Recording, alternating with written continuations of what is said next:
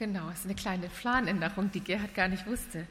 Ich lese einfach jetzt nochmal den Predigttext, der über dieser, also dieser Predigt auch dann zugrunde liegt. Er steht im Markus-Evangelium im Kapitel 15 und ist überschrieben mit dem Satz: Jesus stirbt. Es war die sechste Stunde. Da breitete sich im ganzen Land Finsternis aus. Das dauerte bis zur neunten Stunde. In der neunten Stunde schrie Jesus laut, Eloi, Eloi, lemi sabachthani. Das heißt, übersetzt, mein Gott, mein Gott, warum hast du mich verlassen? Als sie das hörten, sagten einige von denen, die dabei standen, Habt ihr das gehört? Er ruft Elia. Einer lief hin, tauchte einen Schwamm in Essig, steckte ihn auf eine Stange und hielt ihn Jesus zum Trinken hin. Er sagte, Lasst mich nur machen, wir wollen mal sehen, ob Elia kommt und ihn herabholt. Aber Jesus schrie laut auf und starb.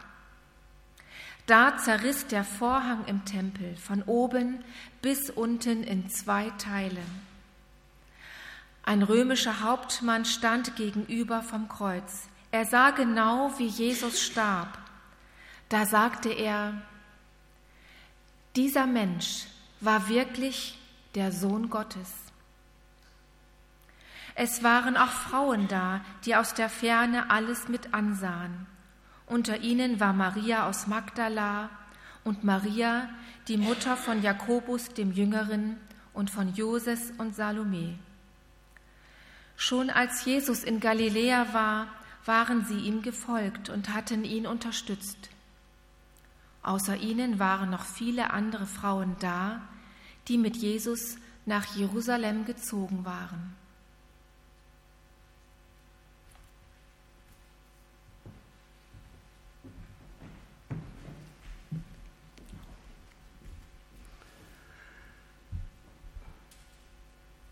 Mich interessiert nicht, wessen Schuld es ist, vor allem nicht, wenn es meine eigene ist.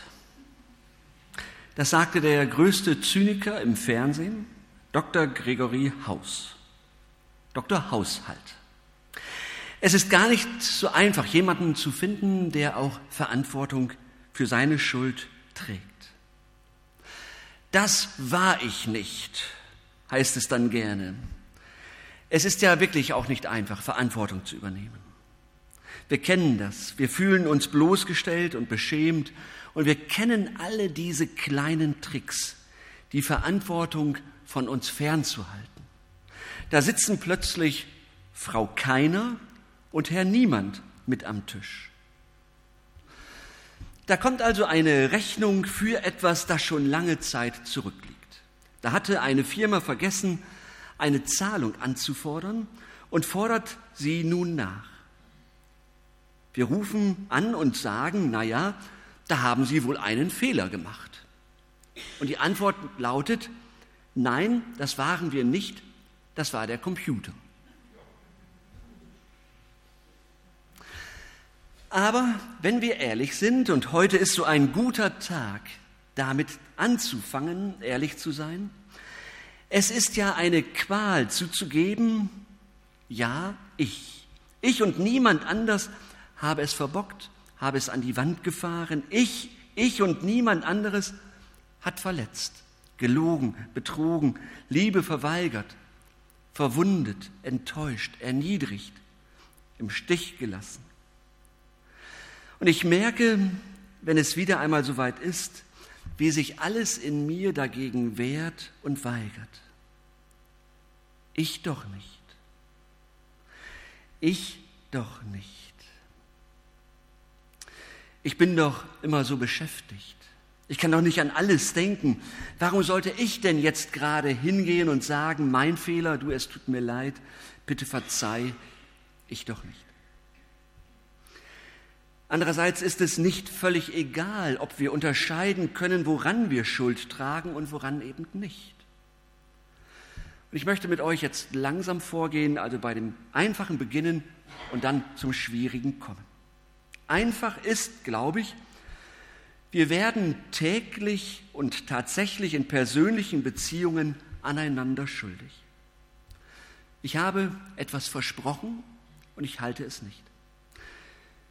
Ich habe jemandes Vertrauen enttäuscht, ich habe mit Worten verletzt und das Gegenteil klappt fast noch besser, ich habe jemanden durch Schweigen verletzt. Wenn dann unser Gewissen anklopft, dann wehren wir uns vielleicht. Vielleicht finden wir Gründe, uns zu entschuldigen. Aber wenn unser Gewissen erwachsen und gesund ist, dann wird es keine Ruhe geben, bis wir sagen, ja, ich bin schuld. Deutlich komplizierter wird es, wenn wir Schuld empfinden für etwas, das wirklich weit zurückliegt, also äh, äh Kilometer vielleicht weit zurückliegt, weit weg ist. Aber unser Gewissen klopft dann vielleicht dennoch an aber nicht so dieses maßlose Gewissen, das uns für jedes Elend auf der ganzen Welt verantwortlich macht. Nicht das überzogene Gewissen, sondern das erwachsene und das gesunde Gewissen. Da kann etwas weit weg sein, aber ich fühle mich irgendwie doch mit hinein verstrickt in die ganze Sache.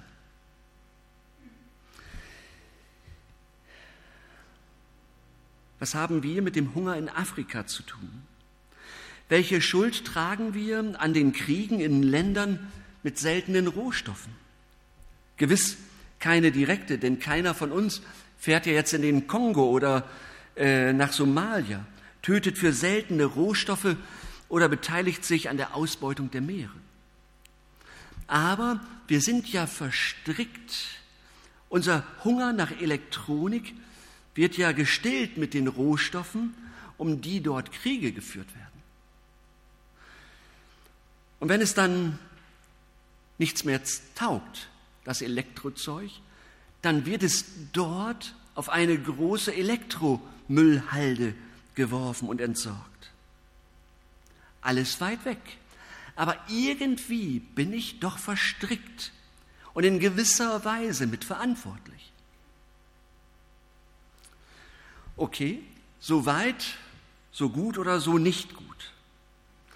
Aber man kann es ja auch etwas übertreiben und dann wehren sich Gefühle, Verstand und Gewissen. An manchem sind wir persönlich einfach nicht schuld, definitiv nicht. Welche Schuld tragen wir zum Beispiel an der Ermordung von Abraham Lincoln? Also, einfach ist die persönliche Schuld Auge in Auge mit dem anderen. Zweitens, komplizierter ist die Verstrickung in globale Schuldgeschichten. Beides ist aber real. Völliger Unsinn wäre aber die Meinung, wir trügen Schuld an schlimmen Taten lange vor unserer Geburt und weit weg. Schuld zum Beispiel an Abraham Lincolns Ermordung 1865. Schuld am Dreißigjährigen Krieg, Schuld an mittelalterlichen Hexenverbrennungen und Kreuzzügen und so weiter. Es ist einfach Unsinn, denn das alles geschah ja außerhalb unserer Reichweite, Gnade der späten Geburt. Oder? Aber wenn das stimmt, dann haben wir ein Problem. Wieso sollten wir an der Ermordung von Abraham Lincoln unschuldig sein, aber uns für die Hinrichtung von Jesus von, von Nazareth schuldig fühlen? Was haben wir also mit dem Tod von Jesus zu tun? Denn in der Lesung, die wir gerade gehört haben, aus dem Markus-Evangelium, da ist das ja ganz offensichtlich. Die Personen, die dort mit dabei waren, die waren ganz nah mit dran. Sie haben Jesus verraten, verleugnet und verlassen. Sie sind unmittelbar schuldig geworden an Jesus. Und sie können diese Schuld jetzt verdrängen oder verleugnen oder sie können sich zu dieser Schuld bekennen. Sie können den Nagel beiseite legen und andere anklagen. Oder sie können den Nagel in der Hand behalten und ab jetzt sagen und nie mehr vergessen, auch mein Tun hat diesen Nagel in Jesu Leib getrieben.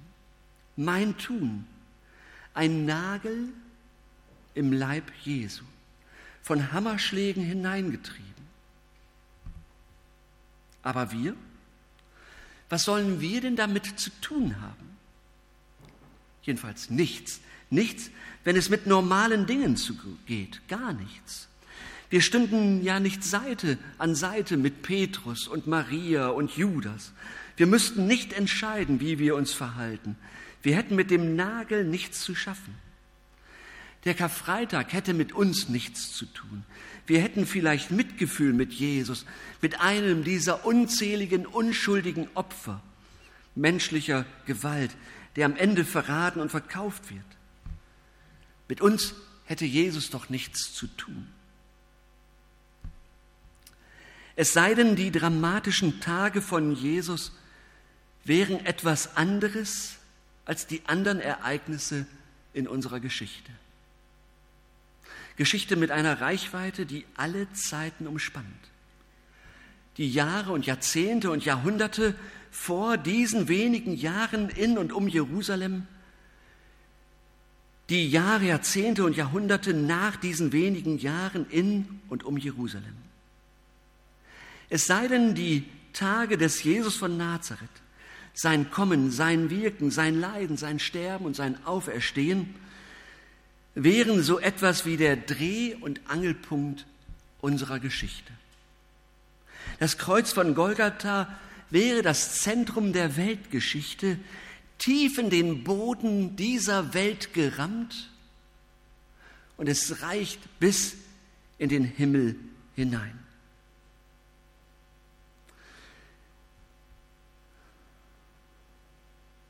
Dann beträfe es alle, die vorher und nachher lebten. Wir wären auf geheimnisvolle Weise alle auf dieses Kreuz bezogen, alle auf, dieses, auf diesen Tag etwa im Jahr 30 ausgerichtet. Wir wären auf geheimnisvolle Weise dabei unterm Kreuz, Seite an Seite mit Maria und Petrus. Wir wären dabei, Auge in Auge mit Jesus, mit dem Nagel in der Hand. Und wir würden Jesus sehen, wie er gemartert und gequält wird. Und wir dabei an Ort und Stelle. Und genauso deuten es die Zeugen der Bibel und des Glaubens seit damals. Und das, das hat ja tiefgreifende Folgen. Die erste Folge, wir, wir halten den Nagel in der Hand. Und der Nagel in der Hand offenbart etwas. Wir halten den Nagel in der Hand zum Zeichen, dass unser Tun und Lassen ihm Schmerzen bereitet. Wir haben es immer mit ihm zu tun. Und wir haben es immer mit ihm zu tun. Er ist es, dem wir wehtun, wenn wir lieblos handeln. Er ist es, den wir quälen, wenn wir Gott nicht über den Weg trauen. Er ist es, der leidet, wenn wir die Schöpfung mit Füßen treten. Ihm rammt es den Nagel in den Leib, wenn uns die Armen, die Hungrigen, die Verfolgten egal sind. Unser Versagen hat stets etwas mit ihm zu tun. So sehr identifiziert er sich mit allem, was er schuf. In allem, was leidet, leidet er. Jede Sünde ist ein Anschlag auf Jesus selbst. Wir haben es eben nicht mit unseresgleichen zu tun. Der da hängt, ist der Schöpfer der Herr, der König, der Erhalter und der Richter. Da hängt der Herr als Knecht. Da ist der Richter, der Gerichtete. Da ist der König, der Gedemütigte. Und unsere Taten, unser Tun, unser Handeln, unsere Worten, Worte, unser selbstverliebtes Herz, unser Unterlassen sind es, die ihm Qualen bereiten. So ist es um uns bestellt. Und das stellt uns Karfreitag vor Augen. Daran erinnert der Nagel in dieser Hand. Und das ist der tiefste Sinn von Paul Gerhards Frage. Wer hat dein An äh, Augenlicht, dem sonst kein Licht nicht gleichet, so schändlich zugericht? Und das ist der tiefe Sinn von Paul Gerhards Antwort. Nun, was du, Herr, erduldet, ist alles meine Last. Ich habe es selbst verschuldet, was du getragen hast. Petrus und Judas wollen das nicht wahrhaben. Sie bleiben in Abwehr, in Rückzug, in Verteidigung und in Verleugnung. Maria ist die eine, die sich traut, in diesen Abgrund zu sehen. Sie ist die eine, die mündig ist und erwachsen und sagt, ja, das bin ich. Sie ist die eine, die den Nagel nicht weglegt. Nun was du, Herr, erduldet, ist alles meine Last. Ich habe es selbst verschuldet, was du getragen hast. Das ist die dunkle Seite von Karfreitag. Wer sich aber traut, so in den Abgrund zu schauen und den Nagel dann eben festzuhalten, der erfährt auch etwas anderes. Der Nagel steckt eben in Jesus. Er erträgt all das und er hört nicht auf zu lieben. Er erträgt all diese Schläge. Er lässt sich die Nägel in den Leib rammen. Er bleibt am Kreuz. Und dass er sich selbst nicht hilft, ist ja das Wunder, das das Göttliche, dass er leidet, dass er alles, alles auf sich zieht.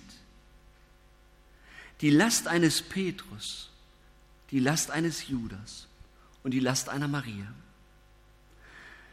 und die Lasten, die vor ihm waren und die Lasten derer, die später kamen. Unsere Lasten und die Lasten der Menschen in dieser Stadt, alle Lasten. Eine einzige Wucht, ein einziger Einschlag. Die Schuld der Welt auf ein schmales Kreuz gewuchtet, ihm auferlegt. Und er nimmt es und er trägt es, behält es und er hört nicht auf zu lieben. Irgendwo muss das ja alles hin. Und Jesus trägt es, damit wir es nicht mehr tragen müssen. Er lässt es zu, dass es ihn trifft, zerreißt und zerschmettert, vollständig zerstört, damit es nicht mehr uns trifft, zerreißt, zerschmettert und vollständig zerstört. Es ist ja eben schon bei ihm. Alles. Auch meine und deine Schuld von gestern. Auch deine und meine Schuld von heute. Und auch deine und meine Schuld von morgen. Wir haben mit seinem Leiden zu tun. Wir sind die Täter. Wir sind aber auch die, denen das alles zugute kommt. Es ist alles bei ihm und nichts mehr auf uns. Es ist alles von ihm ganz bei uns. Freiheit und Freude. Ein neuer Anfang und Veränderung, Heilung und Erneuerung. Und das Ganze Schritt für Schritt. Und das entdecken wir. Das begreift Maria und das umschreibt Paul Gerhard. Schau her, hier stehe ich, Armer, der Zorn verdient hat. Gib mir, o oh mein Erbarmer, den Anblick deiner Gnade. Und weiter, es dient zu meinen Freuden und tut mir herzlich wohl, wenn ich in deinem Leiden mein Heil mich finden soll. Nur das tut Not, mit Maria nicht mehr leugnen, nicht mehr wegreden, sondern eingestehen, den Nagel betrachten und dann hören, auch für dich. Auch dir ist vergeben alles. Alles, was dir jetzt gerade in den Sinn kommt. Das, was du jetzt gerade denkst. Auch du bist nun gerettet. Auch dich darf nichts mehr aus der Hand Jesu reißen. Und in der Tiefe, da, wartet, da wartet der Gekreuzigte. Am Abgrund, da steht nichts als Freude. Keine billige Freude ohne Umkehr. Aber die Freude aus der Umkehr. Und das ist genau die helle Seite an Karfreitag. Das ist die helle Seite an Karfreitag, dem Dreh- und Angelpunkt der Geschichte, den Tag, dem Tag, auf den alles zuläuft und von dem alles herkommt. Aus ein und demselben Tag kommt die Trauer und die Freude. Ein und dasselbe Kreuz lässt uns erschaudern über die Finsternis und über das Gewicht der Sünde. Ein und dasselbe Kreuz wird uns erschüttern, weil wir so unvorstellbar geliebt sind. So unvorstellbar geliebt werden. Wenn wir das begreifen, dann baut sich langsam aber sicher etwas um in unserer Seele. Ganz allmählich werden wir verstehen, dass uns das Eingeständnis unserer Schuld nicht erniedrigt und unser Herz nicht gefährdet und unseren Stand in dieser Welt nicht in Frage stellt. Ganz allmählich werden wir nämlich verstehen, dass wir befreit sind und dass sich etwas klärt und wir neue Kraft finden zu sagen, ich, ich war es, ich habe es verbockt, es war mein Fehler, verzeih mir, sieh es bitte nicht an. Lass uns doch mal, lass uns doch wieder neu starten. Ganz allmählich wird das kommen, auch im Miteinander, wie ein solches Eingeständnis die Welt nicht untergehen lässt, sondern die Sonne wieder neu aufgehen lässt. Das können wir uns leisten. Wir haben den Rücken frei, weil jede einzelne Verschuldung schon am Kreuz von Jesus hängt. Nichts kann uns mehr vernichten, was dort schon hängt. Und darum, darum, darum sind wir die freisten Menschen auf Erden. Es ist alles gut. Es bricht uns kein Zacken aus der Krone. Ja, ich war es, es tut mir leid, es war nicht richtig. Es tut zwar immer noch weh, aber es tut weh, weil es falsch war und anderen wehgetan hat. Und nicht mehr, weil es uns erniedrigt und in einem schlechten und uns in einem schlechten Licht erscheinen lässt. Und das ist Gottes Wort an diesem Karfreitag, weil Jesus für dich gestorben ist. Amen.